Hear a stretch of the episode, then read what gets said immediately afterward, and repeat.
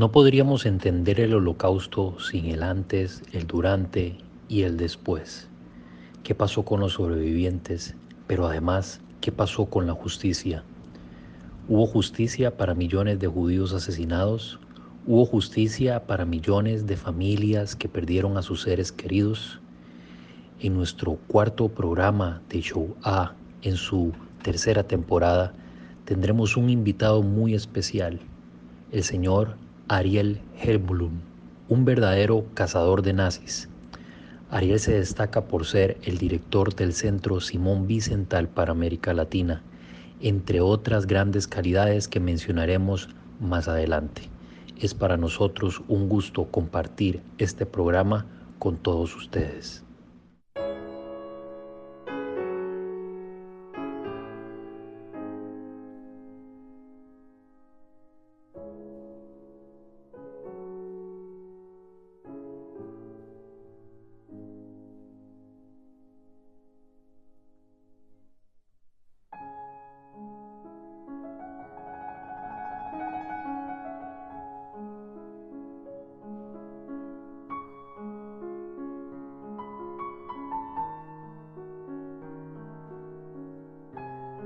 El séptimo arte ha jugado un papel preponderante en la difusión y preservación de la memoria del holocausto. Hemos visto cómo durante años conglomerados como Hollywood y pequeños productores han realizado diferentes obras relacionadas con la temática que han calado en nuestra memoria y en nuestros corazones. Por otro lado, y de fecha más recientes, hemos asistido con asombro y con cierta perplejidad ante producciones irreales y podríamos decir incluso irrespetuosas que solo buscan alimentar el morbo del público. Tal es el caso de la reciente producción de la plataforma de televisión por streaming Prime Video Hunters, que versa sobre un escuadrón de cazadores de nazis que se dedica a, literalmente, cazar antiguos funcionarios nazis que se han asentado en los Estados Unidos, como una suerte de vengadores, justicieros o castigadores que aplican métodos muy parecidos a los que los nazis sometieron a los judíos durante la solución final. Nada más lejano de la realidad. Para tratar de esclarecer todas las irregularidades que muestra la serie, o al menos algunas, tendremos hoy con nosotros en nuestro programa a un verdadero cazador de nazis, quien ha dedicado buena parte de su vida y su tiempo a realizar labores de lucha contra el antisemitismo, la preservación de la memoria del holocausto y sobre todo tratar de llevar ante la justicia a los últimos criminales nazis. Hoy nos acompaña el señor director de la oficina del Centro Simón Vicental para Latinoamérica, el señor Ariel Helbum. Ariel, además, fue uno de los miembros fundadores de esta organización en América Latina y ha sido secretario de su junta directiva desde mediados de los noventas.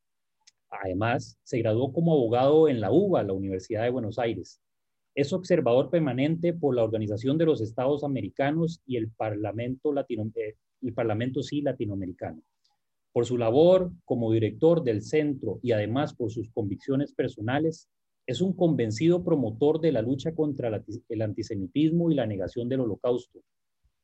Ha liderado y fundado iniciativas como Programa 11 Puntos contra el, antisemitismo, contra el racismo, perdón, y ha desarrollado una intensa labor, una intensa labor activa para que la definición del antisemitismo, de la ira, sea adoptado por diferentes organismos públicos y privados en América Latina.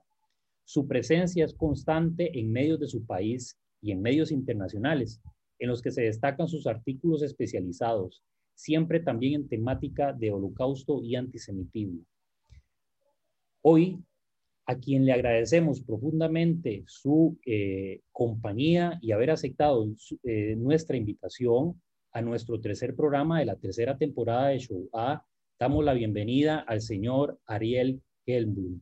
Ariel, muchas gracias. No, gracias a, ustedes por haberme invitado. Un placer siempre acompañar amigos como ustedes, eh, sobre todo en todo lo que tenga que ver en esclarecimiento hacia la gente. Ariel, de verdad te lo digo, es un verdadero eh, privilegio. Coincidimos hace, eh, por ahí del mes de abril, creo que fue del año pasado, cuando hicimos unas, unimos fuerzas, por decirlo ahí, junto con, con un amigo y, miembro también de, de, este programa, Brian Acuña, en el que estuvimos hablando un poco precisamente sobre antisemitismo y de verdad muchísimas gracias por haber aceptado esta, esta invitación. Eh, vamos a hacer una especie, Ariel, de, background de, la serie para que nuestra audiencia sepa más o menos de qué se trata esta serie si no la ha visto, ¿verdad? Y si la quiere ver, pues ahí está en la plataforma Prime Video en Amazon, se llama Hunters. Y esto que estamos diciendo, ¿verdad? Y que estamos comentando, ni Prime Video ni Hunters auspician este programa, simplemente es, es parte de la publicidad gratuita que hacemos por acá casi siempre. En fin, eh, la serie comienza con la historia de un joven llamado Jonah, que es una, por decirlo así, una especie de joven friki de los cómics de los años 70. Y esto es importantísimo ubicarnos en el espacio-tiempo Estamos hablando en los Estados Unidos en los años 70. ¿Qué tiene de particular los años 70? Bueno, una cuestión bastante interesante. En los años 70, así como cuando en los años 90, hacia finales de los años 90 y principios de, del nuevo siglo, del siglo XXI, que hubo una especie de fiebre por los ovnis, en los años 70 también hubo una especie de efervescencia con el tema de los cazadores de nazi, porque estábamos relativamente reciente del, juicio de Eichmann, que tuvo una repercusión internacional y una importante también este, promovida en los Estados Unidos. Pero bueno, eh, este muchacho, que, la serie lo ubica en los años 70, sufre una tragedia terrible cuando un desconocido entra en su casa y asesina a su abuela, quien había sido sobreviviente de la Shoah o del Holocausto. Durante su Shiva, que, que vamos a ver para para los... Su duelo. Exacto. Su, periodo de duelo. Claro. Para los, los, los, cristianos sería su periodo de duelo, su, periodo, ¿verdad?, de, de, de, guardar duelo por su familiar. Conoce a un misterioso millonario que es interpretado por el, el afamado actor Al Pacino, que en la serie se llama Meyer Offerman. Se le acerca, ¿verdad?, eh, este, a Jonah mientras éste se encuentra solo en las escaleras de la entrada de su casa y este individuo llamado Meyer parece saber un poco más sobre la tragedia de la abuela y también un poco más sobre la vida de ella, que este, hasta cierto punto era de desconocimiento por parte de Jonah. No tardaremos mucho en darnos cuenta de que Meyer es en realidad el líder de una especie de grupo o de banda que dirige una mega operación en búsqueda de casa de antiguos jerarcas nazis que huyeron a Estados Unidos después de la guerra.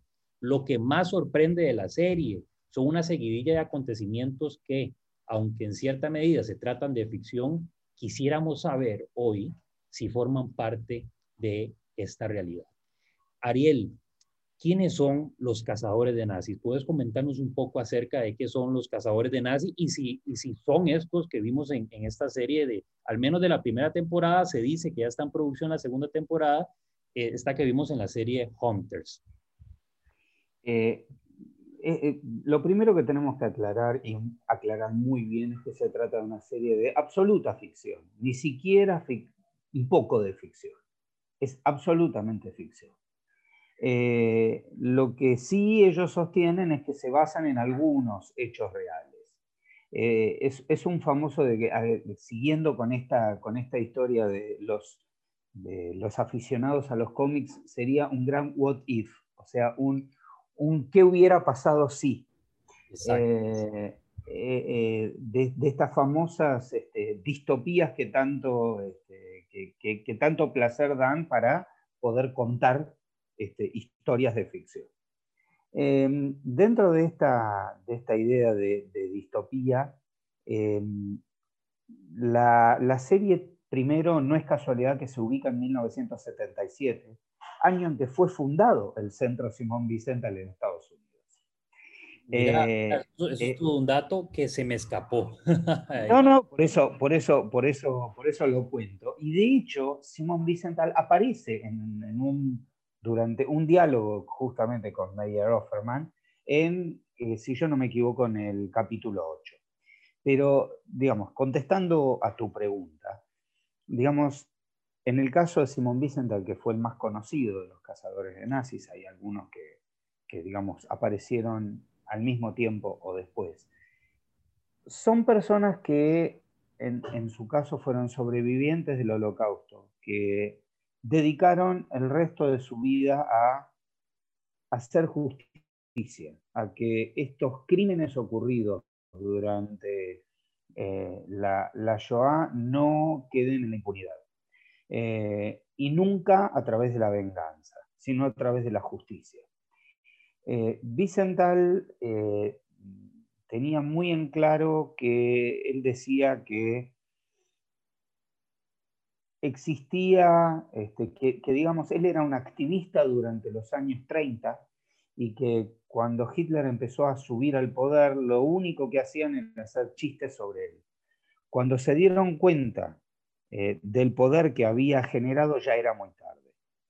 Por eso mismo, él nos deja un legado de que nosotros tenemos que ser activos en cualquier forma de discriminación, de xenofobia, de racismo, de antisemitismo en el lugar donde esté y como fuese, y hoy el terrorismo es parte de estos fenómenos, y que denunciarlos a cualquiera de estos es lo que debería impedir que racistas, xenófobos, discriminadores, antisemitos lleguen al poder, porque lo que han hecho cuando tienen el poder ya lo vimos durante la década del 30 y 40.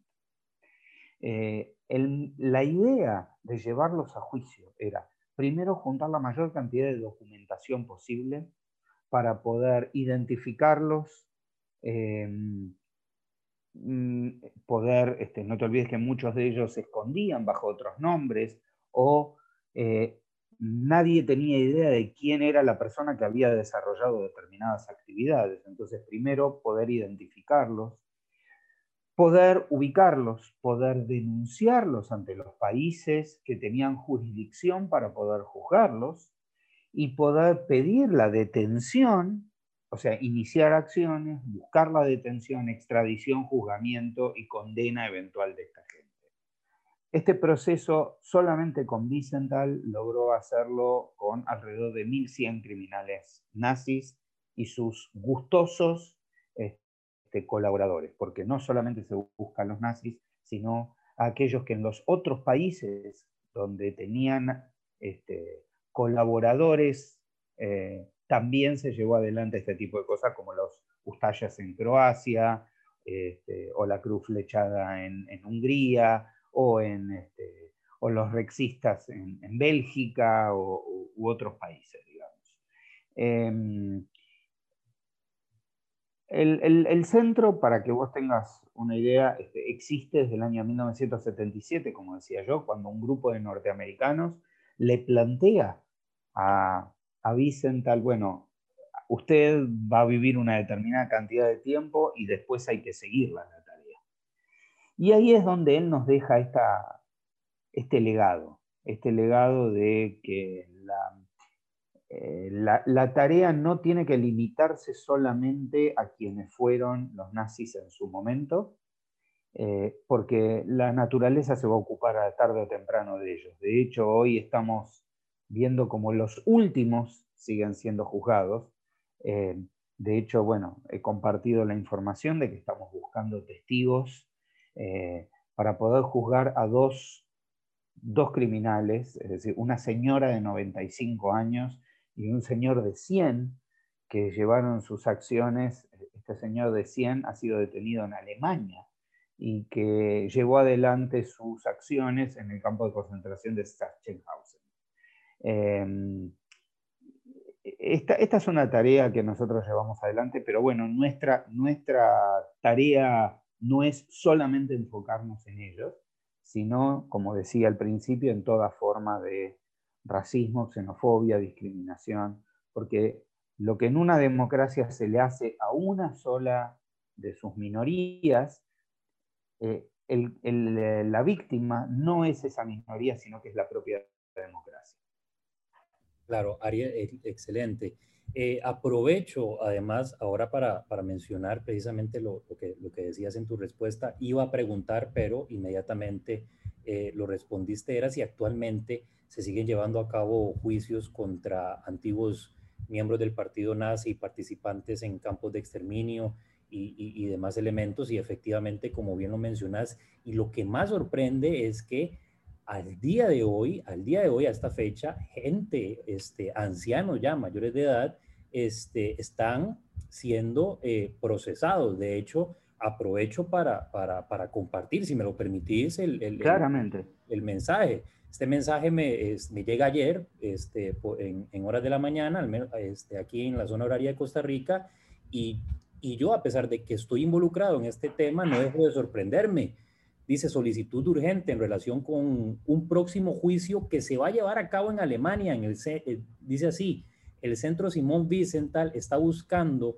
supervivientes del campo de concentración de Sachsenhausen en Alemania que estuvieron en el campo principal durante el periodo comprendido entre el 20 de enero de 1942 y el 31 de agosto de 1944. Y aquí hago un paréntesis, estamos en el 2021 y recibir un mensaje sobre estos acontecimientos, este, no solo te pone en la piel de gallina, sino que es una bocanada aire para saber que aquellas personas que perdieron su vida y que inclusive este, minorías que están sufriendo hoy y, y que están siendo perseguidas, esto nos da un atisbo de esperanza de que la justicia tarda, pero la justicia llega.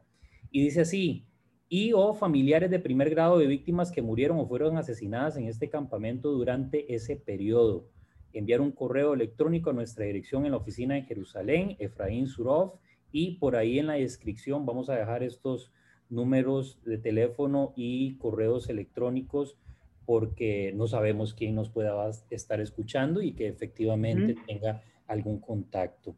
Pero eh, sí, ya tenemos un acercamiento y entonces una definición de lo que es un, cazador de nazis y sobre de nazis, perdón, y sobre todo cuál es la función al día de hoy. Pero bueno, continuando, hay unas cuestiones en la serie que llaman muchísima, muchísimo la atención, Ariel, que tienen que ver, que, que como bien lo decías al principio, este, forman parte de la ficción, pero eh, hay elementos que ellos traen de la realidad y lo integran en la serie. Entonces uno en ocasiones no sabe diferenciar entre la realidad y la fantasía, por decirlo así. Hay cosas que vemos en la serie y me gustaría que habláramos un poco acerca de, estos elementos, eh, de que los cazadores de nazis ahí, que son una especie de grupo de vengadores, cuando encuentran a un nazi declarado o ya están totalmente convencidos de que es un nazi, empieza el proceso de, por decirlo así, entre comillas, de persecución y de revancha. De hecho, en el capítulo 3 creo que es, se observa, hay una escena muy bizarra donde se observa, creo que es una antigua operadora de la NASA, o no sé si esta señora seguía en la serie, ¿verdad? Que muere asfixiada en su propio, en su propio baño por gas. Y la investigadora, de, que, en, la serie también se, se ve, hay una investigadora, que, está siguiendo estos asesinatos que se están realizando de un lado y de otro, por decirlo así, este, y, se, la, investigadora dice que ese gas había sido utilizado en algún momento en los años 40 en el campo de exterminio de Auschwitz. Es decir, que estos supuestos cazadores de nazis este, utilizaban los métodos que se usaban en los campos de exterminio para vengarse. vengarse. Yo te pregunto, Ariel, tomando en cuenta de que efectivamente existen al día de hoy, existieron cazadores de nazis en los años 70, 80, 90 y en nuestra época, en algún momento hay un registro de algo parecido, de algo similar, y si efectivamente así se realizaban estas famosas, llamémoslo entre comillas, casas o búsquedas de antiguos jerarcas nazis. ¿Eran, eh, ¿Se utilizaban estos métodos? Eh, de ninguna manera. Es decir, nuestro, nosotros siempre tenemos por delante el valor de la justicia y no de la venganza. Em, de, ninguna, de ninguna manera. O sea, quiero ser claro, contundente en que de ninguna forma este tema de la, de la violencia y de volver por justicia por mano propia. Em, así este, directamente es un no categórico. Perfecto. No, muy importante porque durante toda esta primera temporada lo que estamos viendo precisamente es ese tipo de persecución y, ese tipo de, de pero sostengo, perdón que te interrumpa, o sea, sostengo esta escena que está en el capítulo 8, donde supuestamente este, eh, van a visitarlo a, a Vicente, al que nunca tuvo oficina en Estados Unidos, pero supuestamente lo visitan en su oficina y, hablando de... En Austria fue que tuvo él su oficina. Él tenía su oficina en Austria, sí. Eh, primero en, en, Lenz y después en, este, y después en Viena. Eh, y, él lo que, y, decía que se quedaba justamente ahí porque es donde los nazis vivían eh, y a donde había que ir a buscarlos. Pero, digamos, en la serie hay una charla líder de este grupo con Vicent, donde le piden este, un favor, que le dé unos datos, eh, y él es muy categórico en decirle que el camino que habían elegido no era el correcto y que siempre tenía que estar por delante de la justicia, porque si no, en definitiva, eh, nosotros estamos siendo igual que lo que eran nuestros victimarios y nosotros no somos así. Eh, exacto, exacto, sí. Y, que quede eso claro en, en negrita y subrayado. Eh, aprovechando ahorita que estamos comentando un poco acerca de, y que ya hemos hablado de, Simón Vicental, eh, eh, te hago una pregunta relacionada con él, porque he escuchado y he leído en otros espacios que, vamos a ver, no tenía muy buena relación con este otro famoso Casanasi que se llama, si no me equivoco, Tubia Friedman, si no me equivoco. Tubia Friedman, sí. Bueno, ¿cómo era, cómo era lo que pasa es que... Y, estos no, no es que... A ver, eh, la, realidad es que, digamos, como, como, todas personas que se dedican más o menos a lo mismo, eh, eran grandes divos, este, para decirlo de otra manera, eran, este, eran personas que, digamos, tenían objetivos muy altos y, se celaban este, unos a otros eh, y, habían tenido determinadas discusiones. Es decir, yo creo que a una generación posterior, eh, para mí todos ellos este, me generan admiración. Eh, por ejemplo, eh, Vicental se había peleado con el matrimonio Klarsfeld también, que digamos, es otro, otro, eran franceses, ¿verdad? Esto eran franceses. uno, digamos, él, él, uno, uno sí, otro no, digamos. Este, Serge era francés, Beate no. Eh, la alemana, eh, y, entre ellos dos este, tenían también celos y, eventualmente este, uno, uno criticaban al otro, uno decía, vos mentiste en tal lugar o te atribuiste haber encontrado. Pero para mí todos ellos merecen el, más grande de los homenajes porque en definitiva este, intentaron hacer algo bueno por todos nosotros. Por supuesto, eran personas. Como personas tenían sus celos, tenían sus, sus desprolijidades, este, sus cosas quizás no correctas, pero el balance es altamente positivo y todos ellos merecen nuestra honra por siempre. Sí, sí, total y, completamente de acuerdo. Eh, ya que tocamos el tema de, Friedman, eh, eh, decirle a la audiencia que dentro de muy poco, o no recuerdo si ya se estrenó, hay una, una película biográfica sobre, sobre él, que lleva el nombre de Tuvia Friedman. no la he visto, pero la producción se ve muy buena y muy seria, entonces creo que eh, vale la pena la recomendación. Ariel, eh, continúo.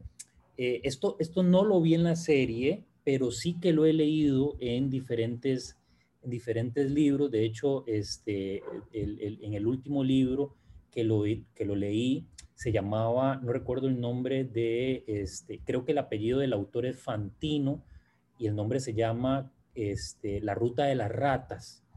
Eh, y hablaba Fantino, si no me equivoco, el autor, en ese libro acerca de, y él también lo plantea como un supuesto, no lo da como una verdad absoluta, pero sí como un supuesto de una especie de organización de la CSS posterior a la guerra que creo que se llama Odessa, si no me equivoco, ¿verdad? ¿Existió esa organización, Ariel? A ver, volvemos a lo mismo, la mezcla de ciertas este, realidades con... Hubo una película muy famosa también de la década del 70 en base a un libro de Frederick Forsyth que se llamaba, este, eh, justamente hablaba de Odessa, ¿no? Este, y Odessa no la ciudad de Ucrania, sino una sigla que era una organización para poder salvar a los SS. Hay otros libros donde hay uno que es muy bueno que se llama La verdadera Odessa, digamos, donde cuenta la historia del escape de muchos de estos nazis hacia América Latina, sobre todo hacia Argentina. Em, eh, hubo determinadas rutas de escape, hubo complicidades y organizaciones y dineros que se habían separado para poder pensar en una posguerra y una organización de ayuda. En algunos casos, eh, con ayudas hasta estatales de determinados países. Pero, eh, y en esto sí, algo la, película lo dice y habla eh, de, una operación llamada Operación Paperclip. Este, la, realidad es que los, los científicos nazis o colaboradores de los nazis de muy alta jerarquía fueron cooptados, hubo una pelea durante la propia guerra, fueron cooptados por los americanos y los soviéticos para poder desarrollar sus eventuales armamentos y la carrera aeronáutica y, espacial. Eh, a América Latina llegaron los clase B y esos clase B llegaban a través de otras rutas y algunos de ellos, como Eichmann, fue secuestrado para ser juzgado y condenado en Israel y otros eh, digamos, eh, a lo largo del tiempo se los ha atrapado, este, extraditado y juzgado como Pripke, como, este, como el, matrimonio Sakic, eh, que fueron en Croacia. Este, pero la realidad de, esto es que los norteamericanos también recibieron gente y, ahí es donde es la base importante que la película tiene. Es decir, eh, muchos de ellos, Von Braun, por ejemplo, ayudó al desarrollo de, determinadas cosas de la bomba atómica y luego al principio del desarrollo de la aviónica, que, aviónica, no biónica, que dio lugar a, los primeros vuelos espaciales de la NASA. Eh, pero la realidad es que sí, claro que existieron organizaciones eh, a veces uno sostiene de que era más fácil llegar, por ejemplo, a países como Argentina, Paraguay, Bolivia, como un como nazi que se trataba de escapar que como judío. Sí, e, efectivamente. Pero bueno, e, este asunto a veces este, se junta con un poco de, teorías de, conspiración y demás, porque precisamente hay cuestiones que este, eh, cuesta mucho entender cómo este, de manera tan, vamos a decir que de manera tan sencilla, porque tampoco fue sencilla, pero sí este, estas, vamos a decirles, olas de migraciones masivas de antiguos jerarcas nazis pudieron llegar este, a diferentes puntos. Estamos hablando ahorita específicamente de América por el tema de este, la serie, ¿verdad? Pero a otros lugares sin que hubiese una gran o al menos una organización seria sí sabemos, ¿verdad? Hoy que eh, la Iglesia Católica o parte del clero de la Iglesia Católica, ¿verdad? Esto es muy importante aclararlo porque así como tuvimos, tuvimos dos caras de la Iglesia en, el tema de, la Shoah, tuvimos una iglesia en donde sacerdotes inclusive son justos entre las naciones y otra iglesia en la que sacerdotes y cardenales participaron en la, este, en la en la huida de los, de los altos jerarcas nazis. Pero bueno, queda bastante clara la respuesta acerca de esta eh, famosa, por decirlo así, organización. Ariel, te voy a hacer una pregunta que, espero plantearla bien para que, para que me entendas y para que eh, la respuesta sea lo más efectivamente posible. Este, y, te hago toda esta aclaratoria porque de pronto no me puedas entender, pero si no, entonces la podemos acomodar. Este, ¿vale la pena o, es necesario eh, perseguir aún, por decirlo así, por utilizar una palabra, ¿verdad? Perseguir, este, ancianos de 90 y 100 años, como mencionaste ahora, para que sean juzgados por la ley cuando básicamente sus vidas están contados, como hemos visto en otras ocasiones, que es, eh, eh, en el caso del, del, del, este famoso contable de Auschwitz, eh, que, creo que dos o tres meses después de, haber sido condenado, eh, falleció. Vale la pena, vale la pena desde la visión del, centro y la visión de la justicia. Queda muy clara tu pregunta, no necesitas explicación y la respuesta es otra vez categóricamente sí, vale la pena. Lo que es importante, además de, tener una condena, es el juicio en sí mismo, que todavía se conozca que dar el mensaje de que la ancianidad no implica impunidad. eh, que los crímenes de lesa humanidad, mientras estés vivo, te puede llegar la justicia. Eh, que, nunca vas a vivir tranquilo si fuiste un, este, un, perpetrador, que en algún momento esta justicia te va a llegar y que no vas a dejar este mundo sin que el, el mensaje de la justicia llegue. Perfecto. Y, tu respuesta también quedó bastante, bastante clara. Ariel, nos vamos a despedir con esta última, con esta última pregunta. Eh, no sin antes volverte a agradecer por, por tu participación y, y, de verdad por este esclarecimiento a partir de este gran tema en general que teníamos sobre, sobre la serie, que el, la idea no era hablar de, de, de, cuestiones que ocurrían ahí, decir si era cierto o no, porque no iba a tener al final ningún, ningún fruto, este, y no esclarecer de forma, de forma general, ¿verdad? Y bueno, te hago esta última pregunta. ¿Cómo es la vida de un verdadero cazador de nazis en la actualidad? Es decir, ¿cómo es ser Ariel Hellblum? Padre de familia, ¿cómo? Es, es la misma, lo mismo que ir a tu oficina durante todos los días. ¿Te montas en convertibles a, perseguir? No, no, no ando... Eh, eh, me, es muy divertida a veces este, contestar eh, esta pregunta. Este, amigos, de, amigos de mi hijo, este, cuando se enteraron que yo asumía este cargo, preguntaban si yo iba a ir con una ballesta por la calle. Si eras el 007 de, de, de, América Latina. Eh, yo te lo voy a definir de otra manera. Mi vida es igual que la de cualquier persona que todas las mañanas se levanta para ir a su lugar de trabajo. La única diferencia eh, que yo puedo, puedo sostener es que me levanto todas las mañanas con la sensación de que puedo hacer algo bueno, que, que, que, hay, una, hay una causa que, que, hay que, hay que defender y que hay que ver qué, qué, nueva cosa buena puedo hacer por la gente.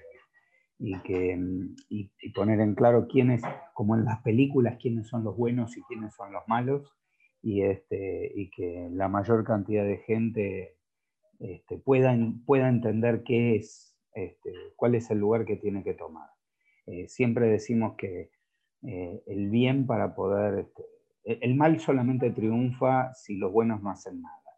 El mensaje que está bueno dejarle a la gente es que todos los días uno tiene que tratar de convencer a la gente que se considera buena a sí mismo, lo que uno de mis jefes llaman los normales. Eh, los que no buscan transmitir odio, y decirles, si vos te consideras una persona buena, no podés quedarte callado cuando ves que hay algo malo que está sucediendo, tenés que tomar partido, porque si vos no lo haces, vas a dejar que el mal triunfe. Sencillamente eso. Eso es un día mío. Ariel, mejor respuesta y mejor cierre no podemos tener de este, de este programa que, lo digo con toda sinceridad y con toda honestidad, se engalana con tu presencia. Esta es la, segunda ocasión, bueno, la, vamos a ver, la tercera temporada, pero es la segunda ocasión que tenemos a, un invitado. Por lo general, nuestros podcasts siempre eh, van desarrollados a un tema de educación, de transmisión y esclarecimiento. Pero bueno, en esta tercera temporada quisimos darle un giro este, a eso y, entrevistar a, personas importantes de del del mundo del holocausto, como le llamo yo, ¿verdad? Porque esto básicamente es así, es, un mundo en el que uno se, se encuentra sumergido y en el que trata día a día de aportar su granito de arena entre tantas y tantas personas y como vos y, muchos otros están ahí constantemente tratando de aportar su granito de arena.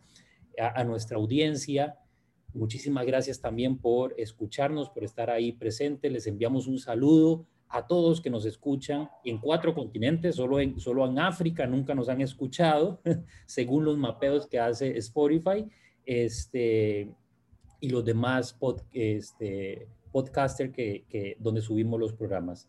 Ariel, un abrazo enorme, muchas gracias de verdad, de todo corazón. No, a ustedes. Nos estamos encontrando entonces, queridos amigos, en una próxima entrega del programa Show A en el que estaremos hablando también dentro de algunos días. Este, ahí les estaremos avisando con bastante tiempo en nuestras redes sociales. Ya saben, nos pueden encontrar en la página de Facebook Holocausto y Segunda Guerra Mundial.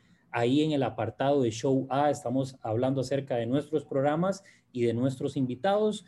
Posiblemente dentro de un mes, un mes y medio después de que salga este programa, vamos a estar conversando nuevamente con Ariel para hablar sobre una serie eh, también en Amazon Prime que se llama El hombre en el, en el castillo, que, que, tiene también un contexto ahí bastante misterioso. Recuerden que ya está disponible nuestro programa que este, estuvimos compartiendo por ahí en redes sociales, que habla sobre la Action T4, la, el exterminio de las eh, bocas superfluas, como llamaban los nazis, por ahí la pueden sintonizar y pueden escuchar. Muchísimas gracias a todos y todas. Nuevamente, muchísimas gracias a Ariel. Nos estamos encontrando en otras ocasiones.